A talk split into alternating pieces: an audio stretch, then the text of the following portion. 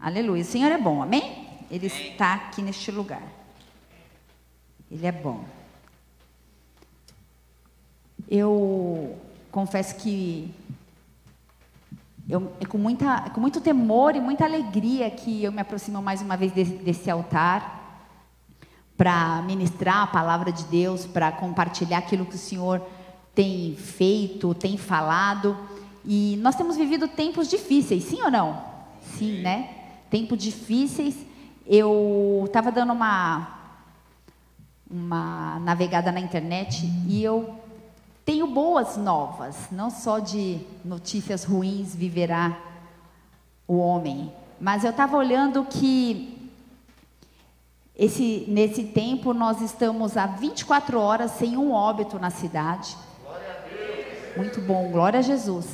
Nós temos visto o número de emprego quadriplicou então, por mais que a gente veja, né, também tem algumas notícias ruins, o número de, de divórcios é, no, em, em, Ribeirão Preto aumentou muito, né? É, eu acho que foram 517 ou 27, algum número assim. 500 e poucos divórcios nós, nós tivemos em Ribeirão Preto esse ano. É, esse ano não, de um ano, é, não do, do, estamos em julho, de julho do ano passado até esse ano, né? nesse último ano, melhor dizendo, não nesse ano só, desde janeiro. E a gente tem notícia boa, tem notícia ruim, os dias são, são difíceis.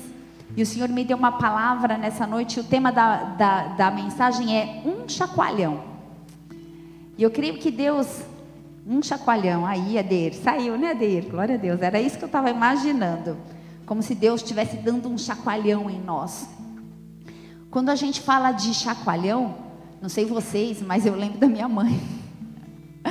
que dava uns chacoalhões assim quando desobedecia para a gente dar uma balançada e tipo, né, voltar, volta à tona aí que você está aprontando demais. Daí a gente ficava quieta, né? Somos em três irmãs então, vira e mexe, sobrava um chacoalhão para alguém. Mas o tema dessa mensagem dessa noite é um chacoalhão. Você já foi chacoalhado alguma vez? Quem já foi chacoalhado? Fala amém, eu já fui. Nós já fomos chacoalhados muitas vezes pelos pais, por um amigo. Sabe aquele amigo que fala a verdade? Só quem é amigo dá um chacoalhão, porque a maioria das vezes não fala a verdade, mas aquele que é o amigo que te, te olha nos olhos e te dá um chacoalhão, ou oh, acorda para a vida, a vida dá alguns chacoalhões em nós, Deus também dá alguns chacoalhões em nós algumas vezes, e ser chacoalhado é um sinal de alerta, eu entendo que ser chacoalhado é para alertar que, ó, se você continuar por aí, você vai cair no buraco. Toma um chacoalhão, balança a cabeça, segue para a vida, né? Então, não sei vocês, mas tem momentos da vida que às vezes parece que a gente está dentro de um liquidificador. Quem mais? Esses dias meu liquidificador estava muito em uso, né? E eu batendo lá uma sopa, batendo lá um suco, enfim, eu ficava olhando aquelas hélices girando, eu falava, imagina a gente dentro de um liquidificador. Daí eu comecei a gerar essa palavra. Eu falei, às vezes é exatamente assim que eu me sinto no dia a dia. Ah, que bom te ver, querido. Glória a Deus. No dia a dia, me sinto dentro de um liquidificador. Falo, meu Deus, tem períodos que parece que Deus pega a gente pelo pé, vira de cabeça para baixo, balança, balança, balança, até sair, cair a última moeda do bolso. Às vezes, eu me sinto como se eu estivesse no olho do furacão. Vocês sabem por que furacão tem nome de mulher sempre? É Katrina, é, eu, eu, eu, fiz várias anotações, tá, não estou lembrando os nomes agora. Quem lembra o nome de um furacão e de mulher? Ninguém? Mas os nomes dos furacões são sempre mulher, não são? A maioria das vezes? Por quê? Porque é devastador, né? As mulheres são devastadoras. E aí eu estava lendo né, uma piada que dizia assim, que os nomes dos, dos dos furacões muitas vezes são nomes de mulher porque vem e toma tudo, né? Pega seu carro, pega tudo e de repente vai embora. Não foi engraçado. Não, até porque eu sou mulher, né? Então não pode falar que é machista a piada. Mas tem horas que parece que a gente está no olho do furacão. Parece que às vezes o céu está chacoalhando e Deus quer falar alguma coisa com a gente. Feche seus olhos, vamos orar. Amém, Pai. Senhor, eu quero mais uma vez bendizer o teu santo nome. E eu quero clamar para que o Senhor dê ordens aos seus anjos a respeito deste lugar.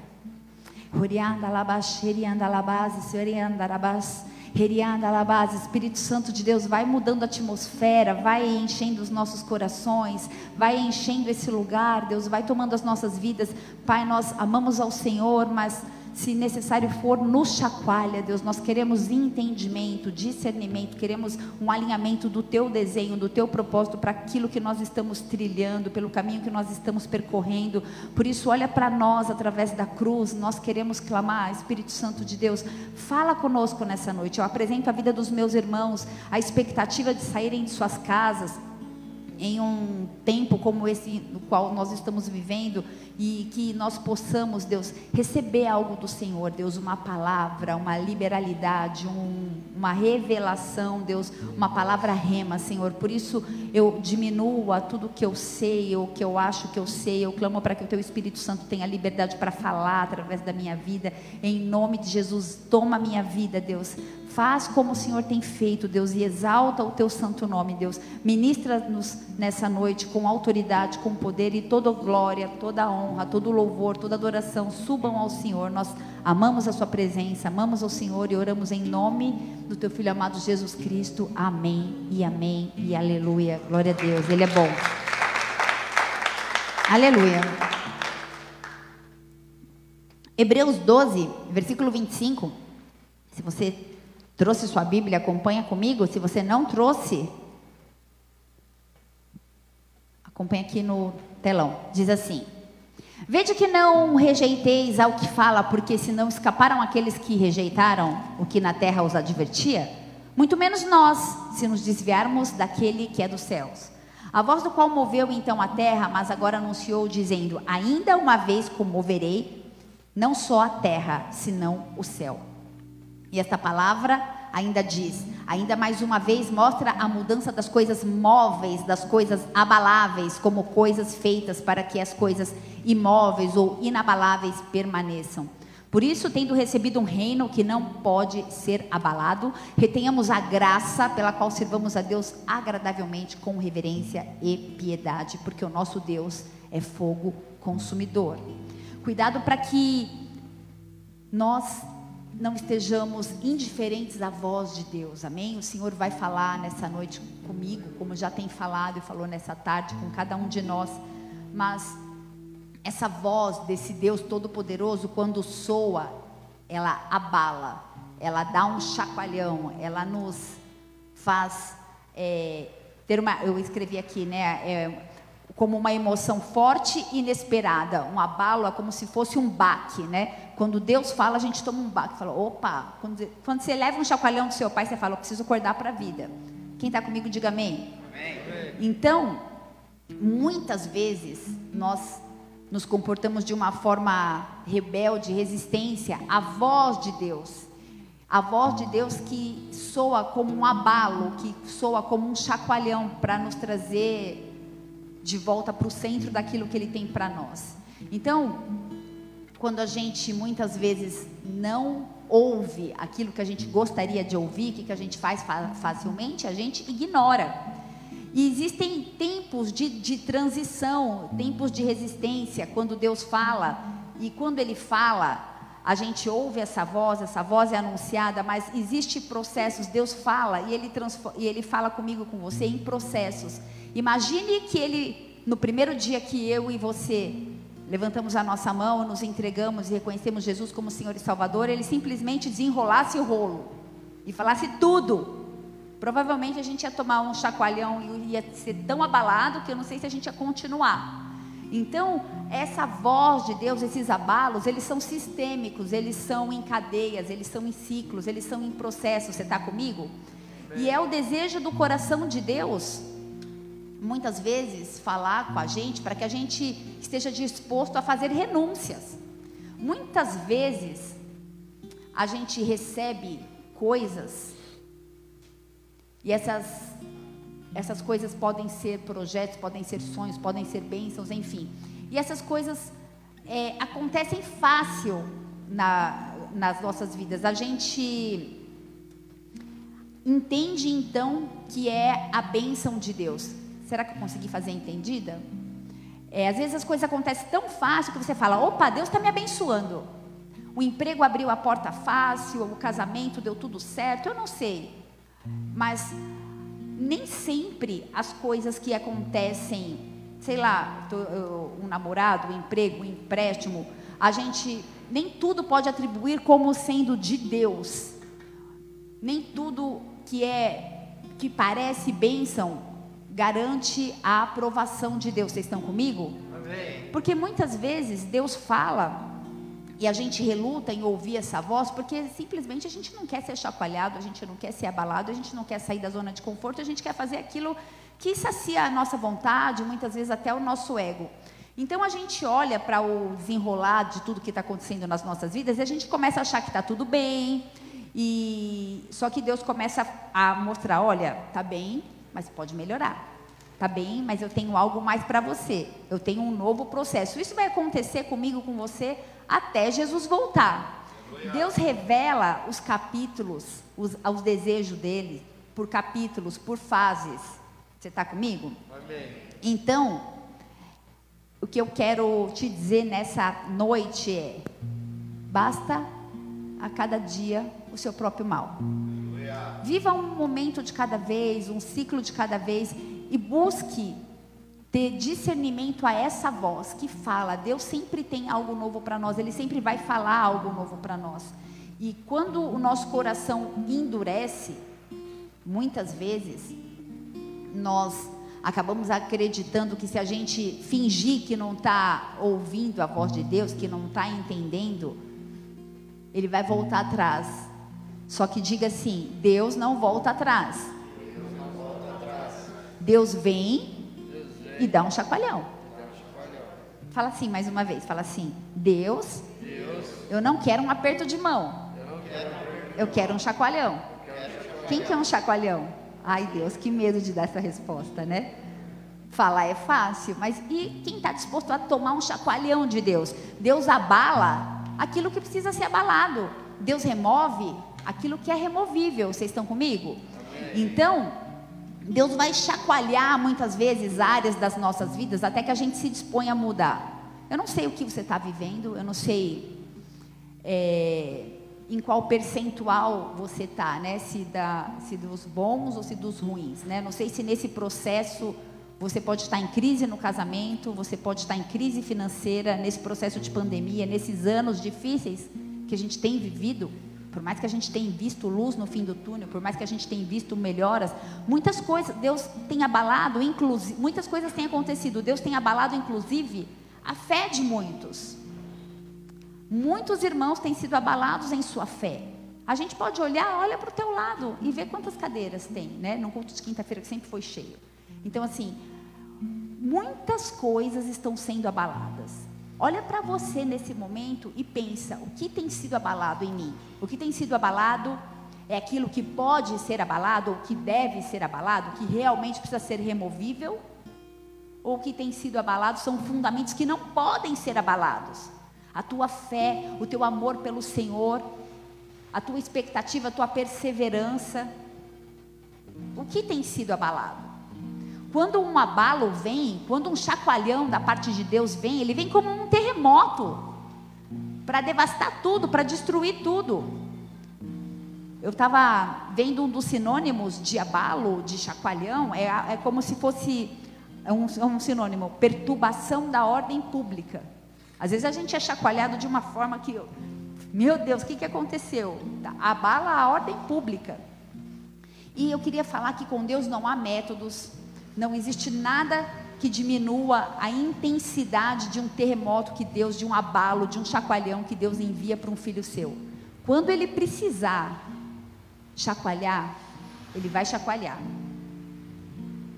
Fala assim: eu preciso, eu preciso mais dos abalos, mais dos abalos de, Deus, de Deus do que eles de mim.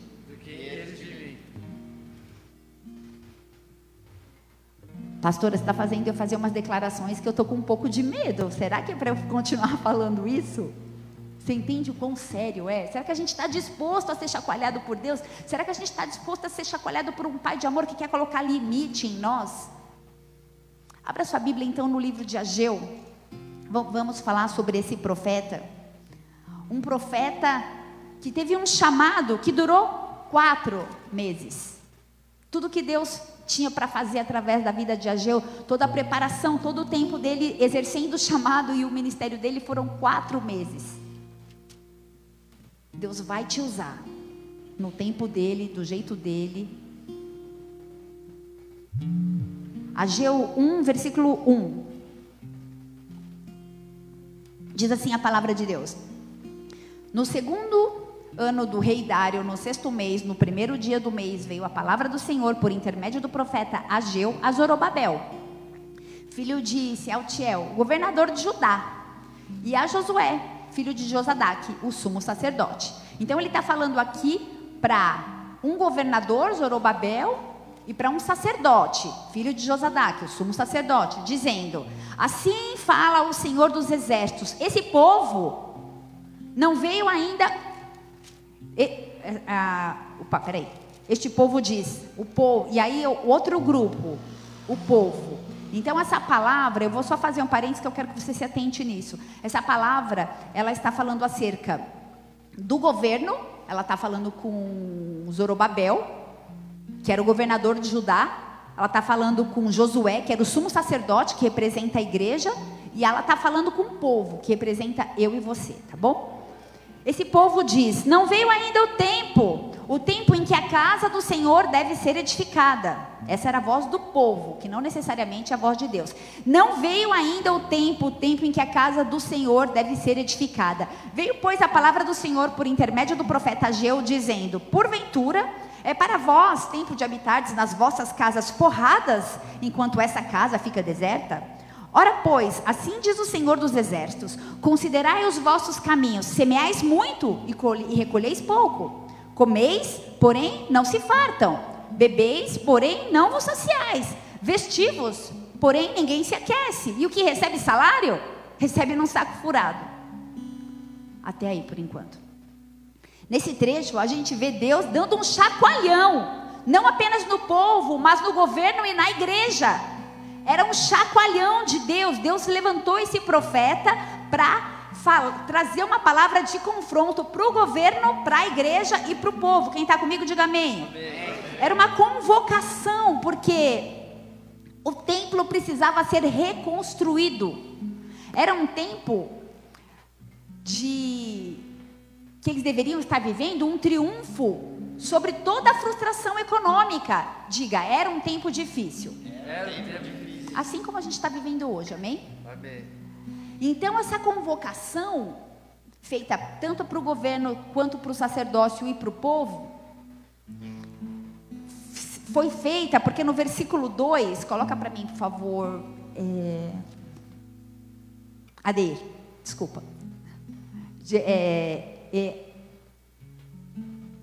Ageu 1, versículo 2. Porque houve um desleixo da parte do povo uma fase onde eles preferiram não escutar a voz de Deus e fazer do jeito deles. O povo dizia: ainda não é tempo de edificar a casa de Deus. O templo havia sido derribado, a Babilônia havia destruído e tomado tudo.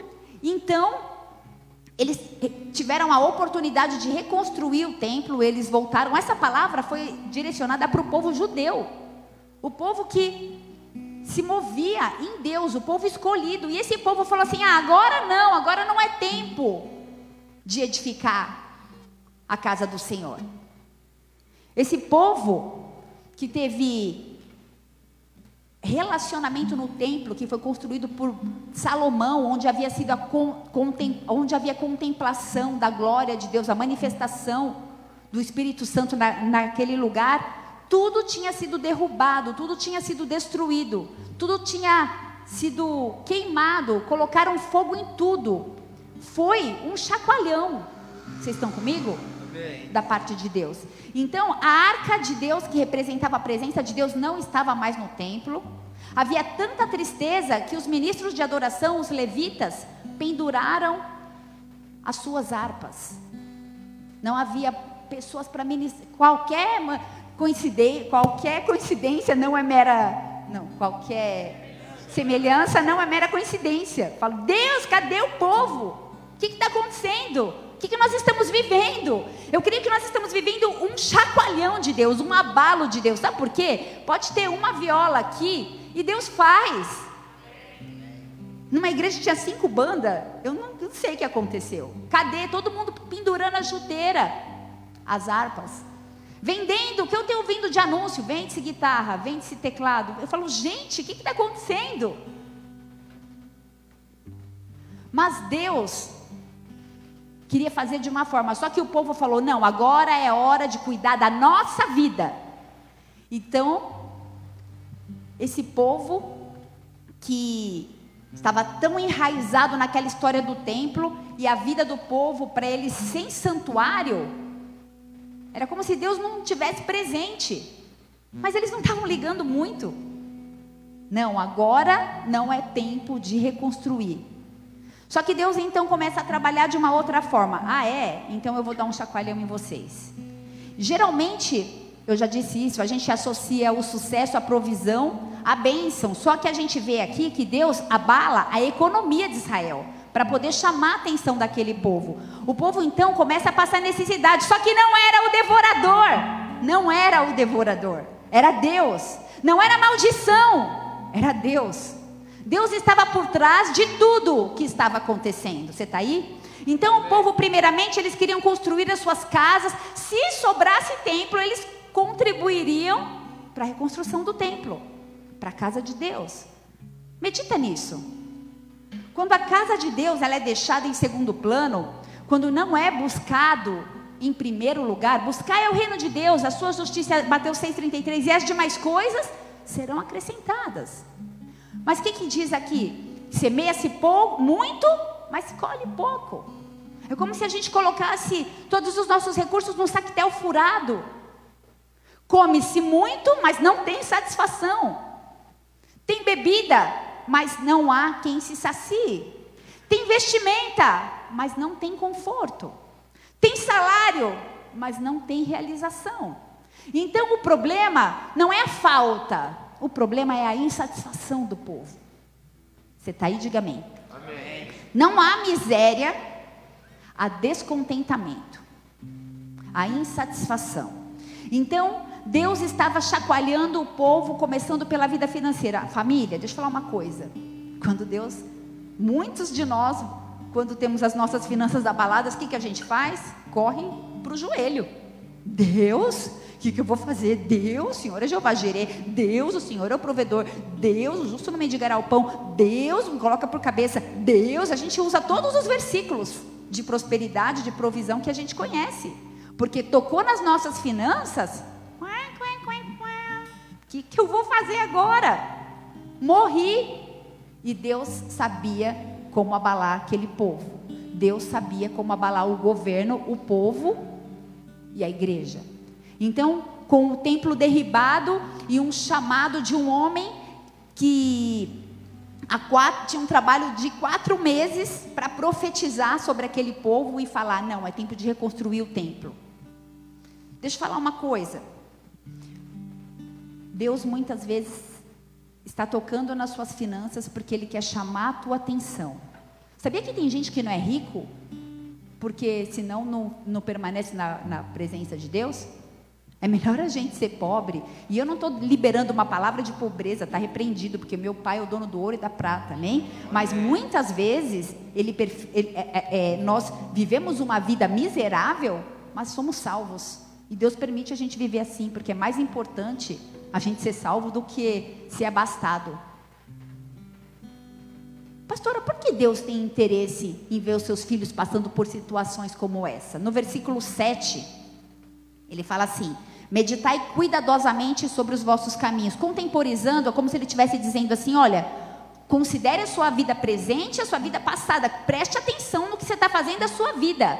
Eu tenho uma irmã, minha irmã caçula, e ela falou de Jesus para mim. Eu, ela foi um instrumento de Deus para que eu me convertesse. eu não nasci num lar cristão, mas essa minha irmã, ela sempre me evangelizava, ela era ousada, e um dia ela se desviou do, dos caminhos de Deus.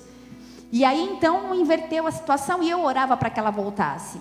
E eu tinha altos papos com ela, eu falava assim, Fê, o que eu não quero para a sua vida é olhar para você e você falar assim, o que que eu fiz da minha vida? Sabe por quê, família? Porque dois anos passa assim, ó, 20 anos passa assim, ó. Um dia você tem 20, um dia você tem 40. E você nem percebe. Quem está comigo diz amém. amém. É muito rápido. Meditai cuidadosamente sobre os vossos caminhos. É a G1, versículo 7. Des... Quando a gente despreza o templo, quando a gente despreza as coisas de Deus, é o início da nossa ruína. O que, que é um altar? O altar é um lugar para oferecer culto. Um altar é um lugar para oferecer um sacri, a resposta é sacrifício, um sacrifício. Então, quantas vezes você tem visitado o altar? Como um sacrifício, não como alguém que vai pedir alguma coisa. Mas quantas vezes você tem se derramado nesse altar e, falado: Deus, eu sou o sacrifício vivo, santo e agradável. Não importa as minhas finanças, não importa a minha saúde, não importa a situação caótica e conflitante que nós estamos vivendo, de pandemia. Nós nunca vivemos isso na história. Um altar é um lugar que você precisa visitar. Eu respondo para você, eu pergunto para você, responde aí no teu coração. Quantas vezes você tem visitado esse altar? Em secreto, você sozinho. A G1, versículo 9, a palavra continua e diz assim: Esperastes o muito, mas eis que veio a ser pouco.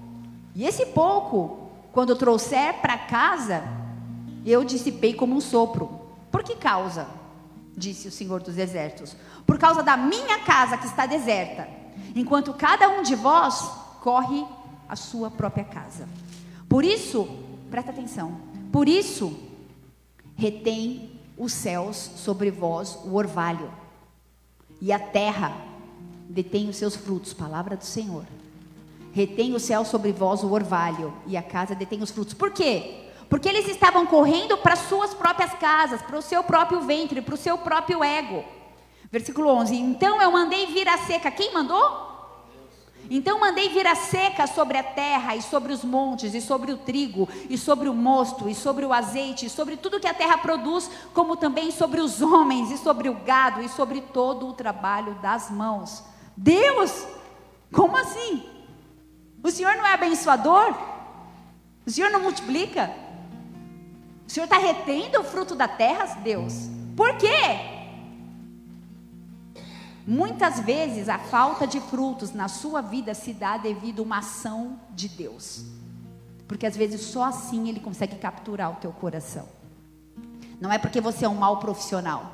Não é porque você não consegue um emprego. É porque Deus acha mais importante a tua vida. E se ele precisar fazer, reter o orvalho, reter os frutos para você se achegar e buscá-lo, ele vai fazer. Deus abalou, Deus chacoalhou tudo que era material tudo que era natural, porque só assim o povo foi buscar o espiritual. O povo estava vivendo uma catástrofe, porque estava só buscando o que era natural, os interesses próprios, a casa própria, a força do próprio braço. E por isso o céu reteve o orvalho. Presta atenção: orvalho é diferente de chuva. Os dois são bênção. O orvalho é bênção e a chuva também é bênção.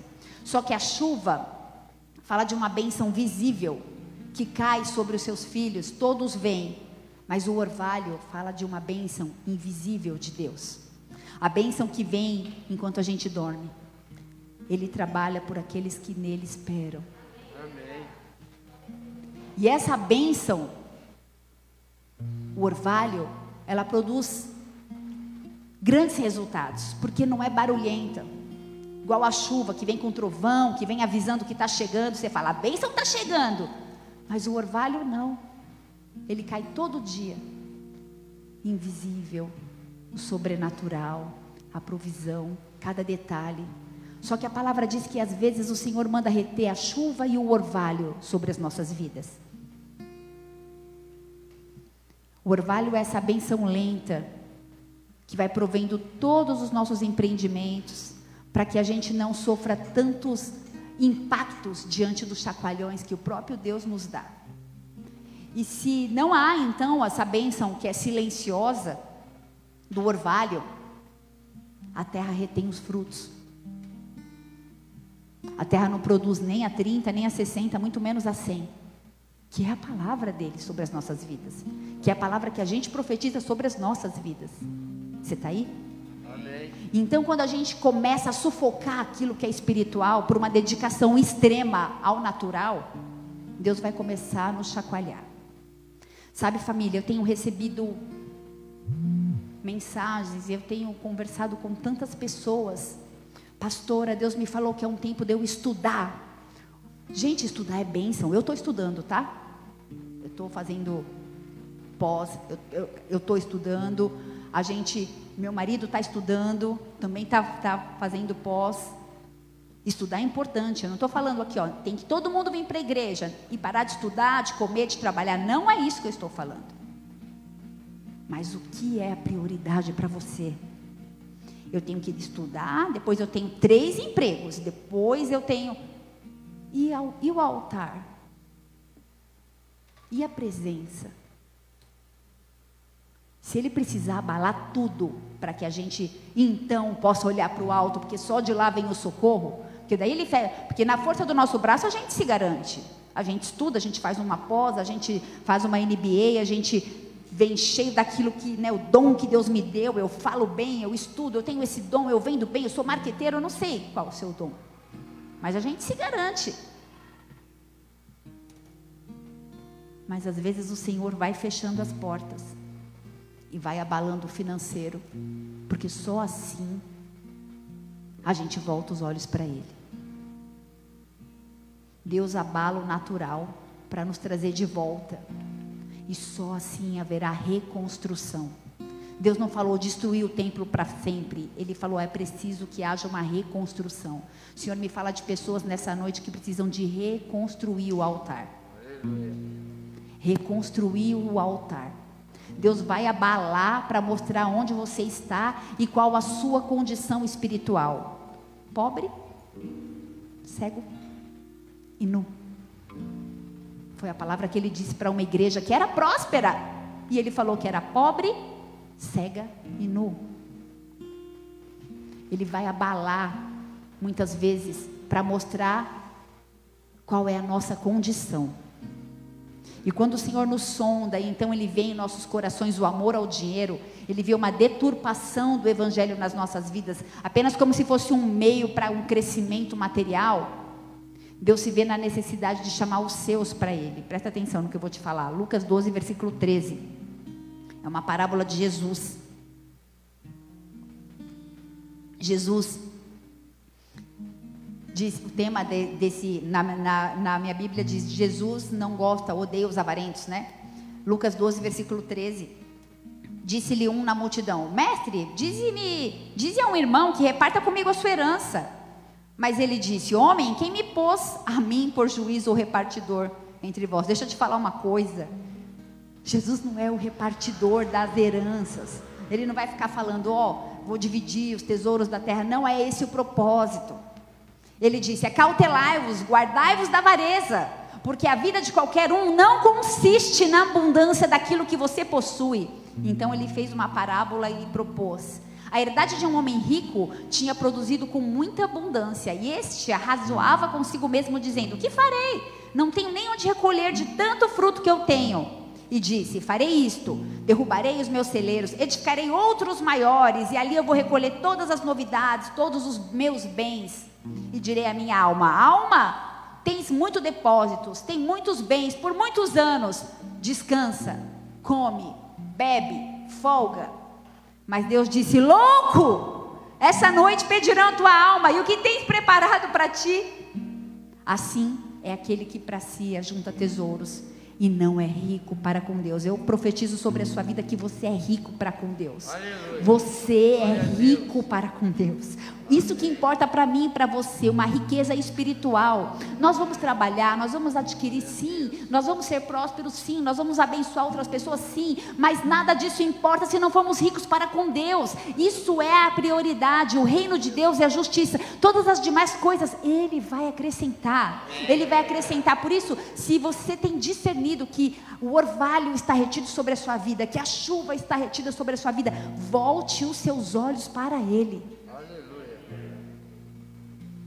construir para si mesmo uma insanidade. Louco, ele disse. A gente precisa construir para Deus. Porque quando vier o chacoalhão, somente aquilo que a gente construiu para Deus que vai, que vai permanecer. O resto vai ser abalado. A mesma responsabilidade, é, a mesma responsabilidade pesa sobre a sua vida e a minha vida. Deus coloca nas nossas mãos. E quando a gente se esquece ele nos disciplina. Isso acontece de uma forma mais comum do que eu e você possamos imaginar. O povo de Israel perdeu o primeiro amor. E depois de anos, eles ficaram na mesma, nunca mais cresceram espiritualmente. Não entre em religiosidade, não seja um religioso. Eu digo para muitas pessoas isso. Ir na igreja não significa nada. Nada. Se você não se apresentar diante desse altar como uma oferta e sacrifício vivo, santo e agradável, que suba as narinas dele, precisa ser aceitável ao Senhor. E para ser aceitável precisa ser santo. Sem santidade não veremos ao Senhor. Ele não recebe uma oferta que não é santa. A gente não pode ficar brincando. Isso aqui é coisa séria. Isso aqui diz respeito à eternidade. Isso aqui diz respeito ao que você vai fazer com todos os dias da sua vida.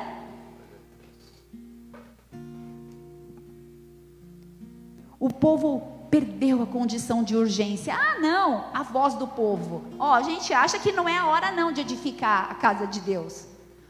povo burro. Por isso cuidado para quem você fica dando ouvido ao som da sua voz, tudo se transforma. Ao som da sua voz, tudo se faz novo. Da voz do El Shaddai, da voz do Senhor, o Todo-Poderoso. Muitas pessoas esquecem o que viveram com Deus, muitas pessoas perdem o discernimento. No campo natural, às vezes, Parece que tudo é impossível, que tudo é difícil, mas deixa eu te falar uma coisa: a vida com Deus é simples. É simples. É simples. Deus pode estar te abalando hoje, mas deixa eu te falar uma coisa: um dia você vai agradecer. Aleluia. Deus sacudiu os israelitas, porque eles se tornaram descomprometidos. Talvez Ele esteja te sacudindo nesse momento, mas eles voltaram e perceberam a sua falência espiritual. Quando Deus é colocado em primeiro lugar, tudo muda. A bênção, a providência, a presença de Deus, tudo muda, tudo volta a fluir de uma forma abundante. Deus não quer te abalar, Deus não quer te sacudir para sempre. Ele quer te abençoar. Ele quer te abençoar. Ageu 2, versículo 6, para encerrar.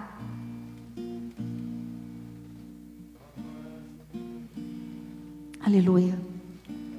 Porque assim diz o Senhor dos Exércitos: ainda uma vez, daqui a pouco, farei tremer, eu vou chacoalhar, eu vou abalar, eu vou tremer os céus e a terra, o mar e a terra seca. E eu farei tremer todas as nações, e virão coisas preciosas de todas as nações, e eu vou encher esta casa de glória, diz o Senhor dos Exércitos. Minha é a prata, meu é o ouro, diz o Senhor dos Exércitos. E a glória da última casa vai ser maior que a da primeira, diz o Senhor dos Exércitos. E neste lugar eu darei paz, diz o Senhor dos Exércitos. Ele tem para você paz, Ele tem por você uma abundância multiplicada.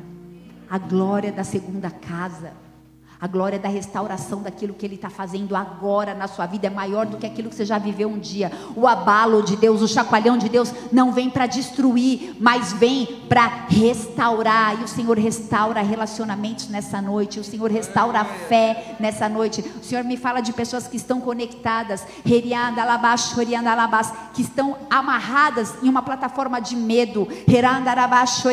Na autoridade do nome de Jesus, eu declaro que haverá um abalo daquilo que pode ser abalado.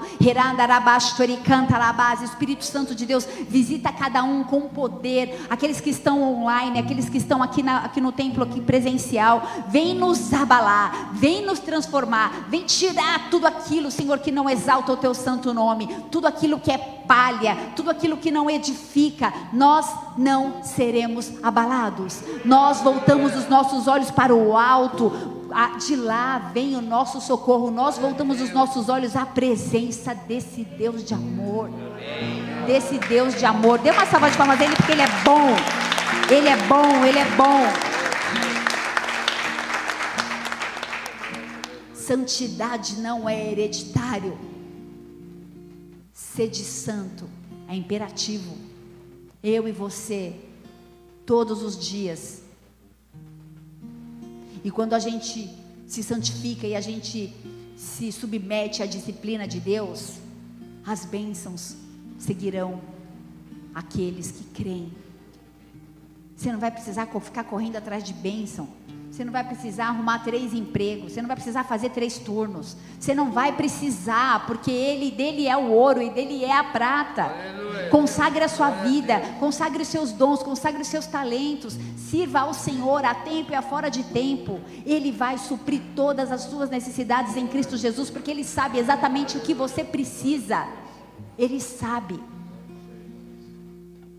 Deus vai usar essa crise que a gente está vivendo, esse tempo difícil, para levar a sua presença para todas as nações.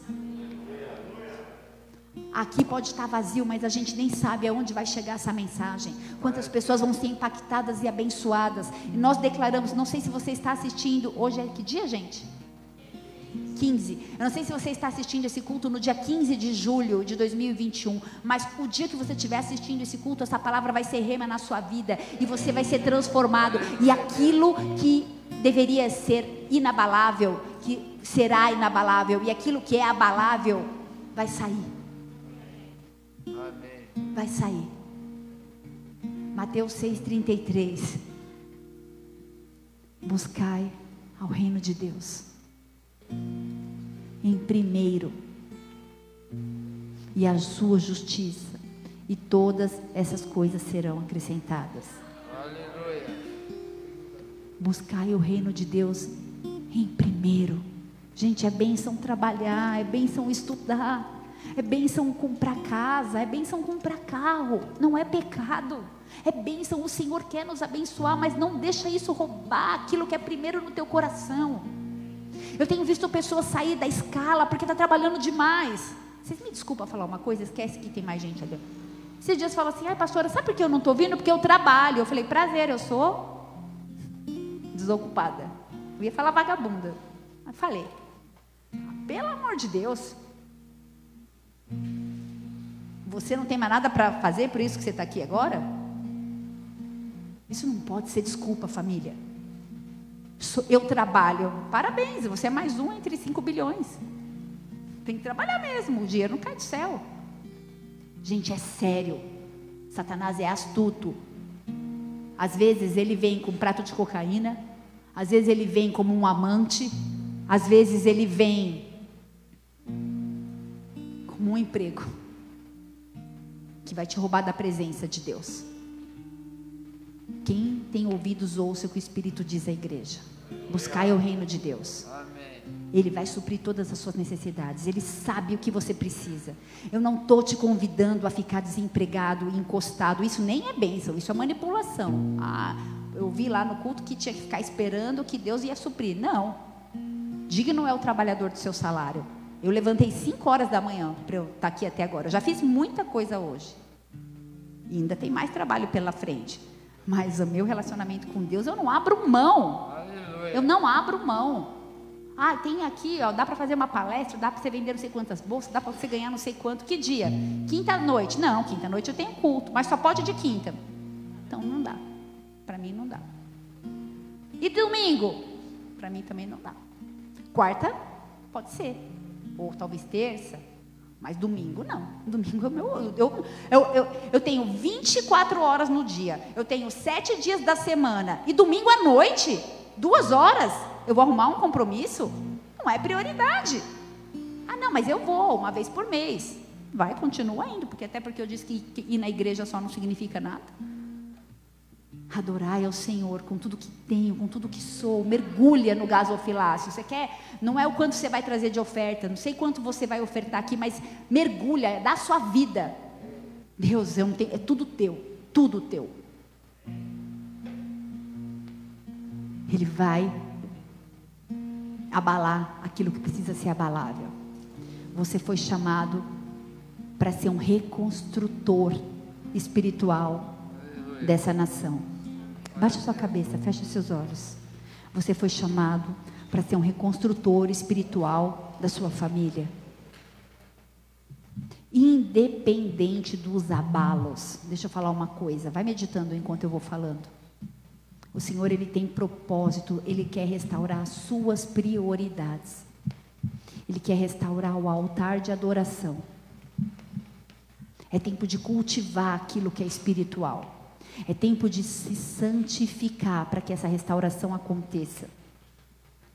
Talvez os céus possam estar fechados por causa do nosso egoísmo, por causa do nosso foco errado porque a gente quer declarar frutos abundantes, mas nós queremos declarar frutos para exaltar o nome do Senhor ou o nosso ego? Eu quero declarar que haverá chuva sobre a sua vida. Eu quero declarar que haverá orvalho, a bênção invisível. Enquanto você dorme, esse orvalho cai sobre a sua vida. Todas as suas necessidades. Todas as suas necessidades Eu quero liberar uma palavra profética sobre a sua vida. Ageu 2, versículo 18. Só presta atenção, diz assim: Considerai, pois, o que eu tenho te rogado, de hoje em diante, desde o vigésimo quarto dia do mês nono, desde o dia que se fundou o templo do Senhor, considere essas coisas. Haverá semente ainda no celeiro? Além disso, a videira, a figueira, a romeira, a oliveira não têm dado frutos, mas a partir de hoje eu te abençoarei. Eu declaro sobre a sua vida que a obediência gera frutos. Ainda que haja sequidão, ainda que o cenário seja caótico e confuso, ainda que tudo esteja sendo ou esteja sendo chacoalhado, abalado, um terremoto, um furacão passando na sua vida na autoridade do nome de Jesus, eu declaro que haverá a bênção sobre tudo aquilo que você frutificar, sobre, sobre tudo aquilo que você tocar, sobre tudo que você plantar, profeticamente falando. A obediência gera frutos. Eu declaro em nome de Jesus 90 dias para gerar o sobrenatural de Deus na sua vida. Espírito Santo de Deus vai movendo, Senhor, vai movendo, vai movendo, vai movendo, vai trazendo a chuva, serôdia, temporã, o orvalho, vai liberando sobre cada família aqui representada, sobre cada pessoa conectada com temor e tremor, cheia de fé, vai restaurando altares, vai restaurando a intimidade, o relacionamento, a busca, a fome e a sede. Nós trabalharemos, mas nosso salário não vai ser colocado num saquetel furado. Vai ser multiplicado. Você vai pagar tudo aquilo que você precisa pagar, ainda vai conseguir abençoar outras famílias. Nós vamos colher. Você tem plantado, plantado, plantado. A colheita é certa. Decida restaurar o altar. Decida reconstruir o templo. A gente vai adorar o Senhor e eu queria investir nesses últimos minutinhos do culto. Eu queria que você adorasse a Deus e falasse com as tuas palavras. Fale com Ele, Deus, acerca disso que o Senhor ministrou meu coração nessa noite. Eu preciso. E fale com Ele. Eu preciso voltar os meus olhos para o alto, de lá vem o socorro. Eu preciso voltar os meus olhos para a presença dEle, e nada mais importa. Ele vai suprir todas as suas necessidades. Não vai faltar coisa pequena, não vai faltar coisa grande. O Senhor é aquele que tira homens e mulheres de do monturo e faz com que eles se assentem como reis e juízes. O Senhor tem locais especiais preparados para vocês. Deixa Ele abalar. Aquilo que for abalável vai cair, mas a sua fé é inabalável e ela vai permanecer. Em nome de Jesus. Adora o Senhor.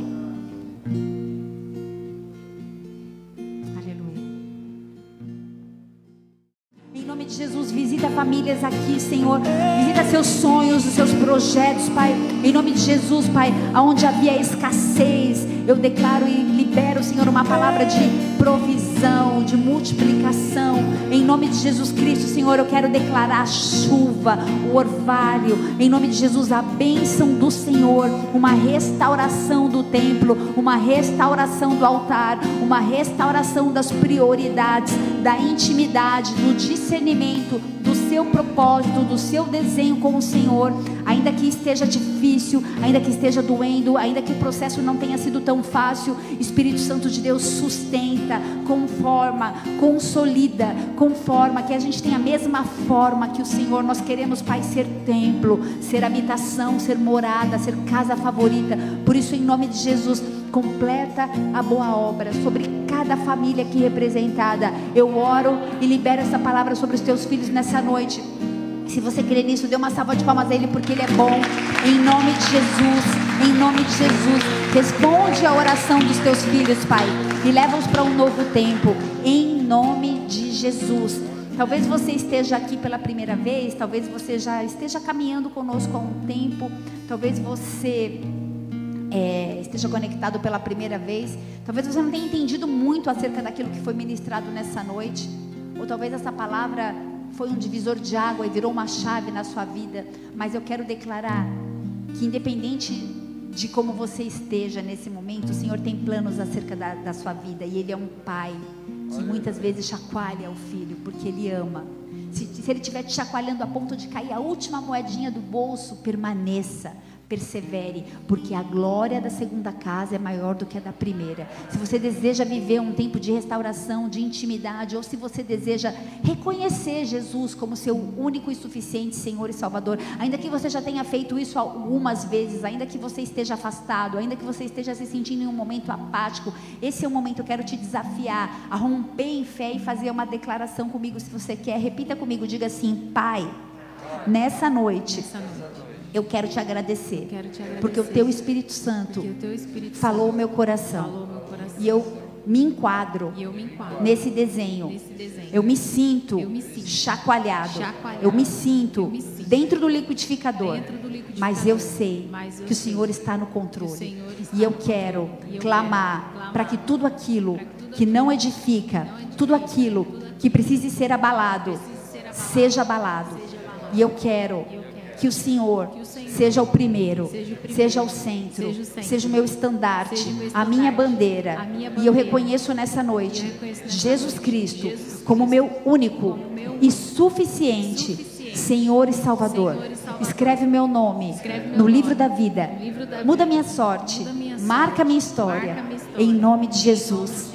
Pai, em nome de Jesus, sela a oração dos santos nessa noite, Pai. Vem mudar a sua sorte, vem restaurar suas famílias, Pai. Vem fazer com que os planos do Senhor se cumpra sobre cada vida, na autoridade do nome de Jesus Cristo, Senhor. Que essa palavra liberada, Senhor, de sobrenaturalmente, Pai, nós vamos gerar em 90 dias e nós veremos testemunhos, nós veremos milagres. Esse é o ambiente profético, um ambiente onde o Senhor está presente e não importa mais nada. Obrigada pela tua presença aqui, obrigada pela glória glória, pela Shekinah. Obrigada, Pai, pelo teu amor. E nós sabemos em quem nós temos crido e confiamos em Ti. Eu declaro isso sobre a sua vida em nome de Jesus. Se você querer, dê mais uma salva de palmas a Ele. Amém. E amém.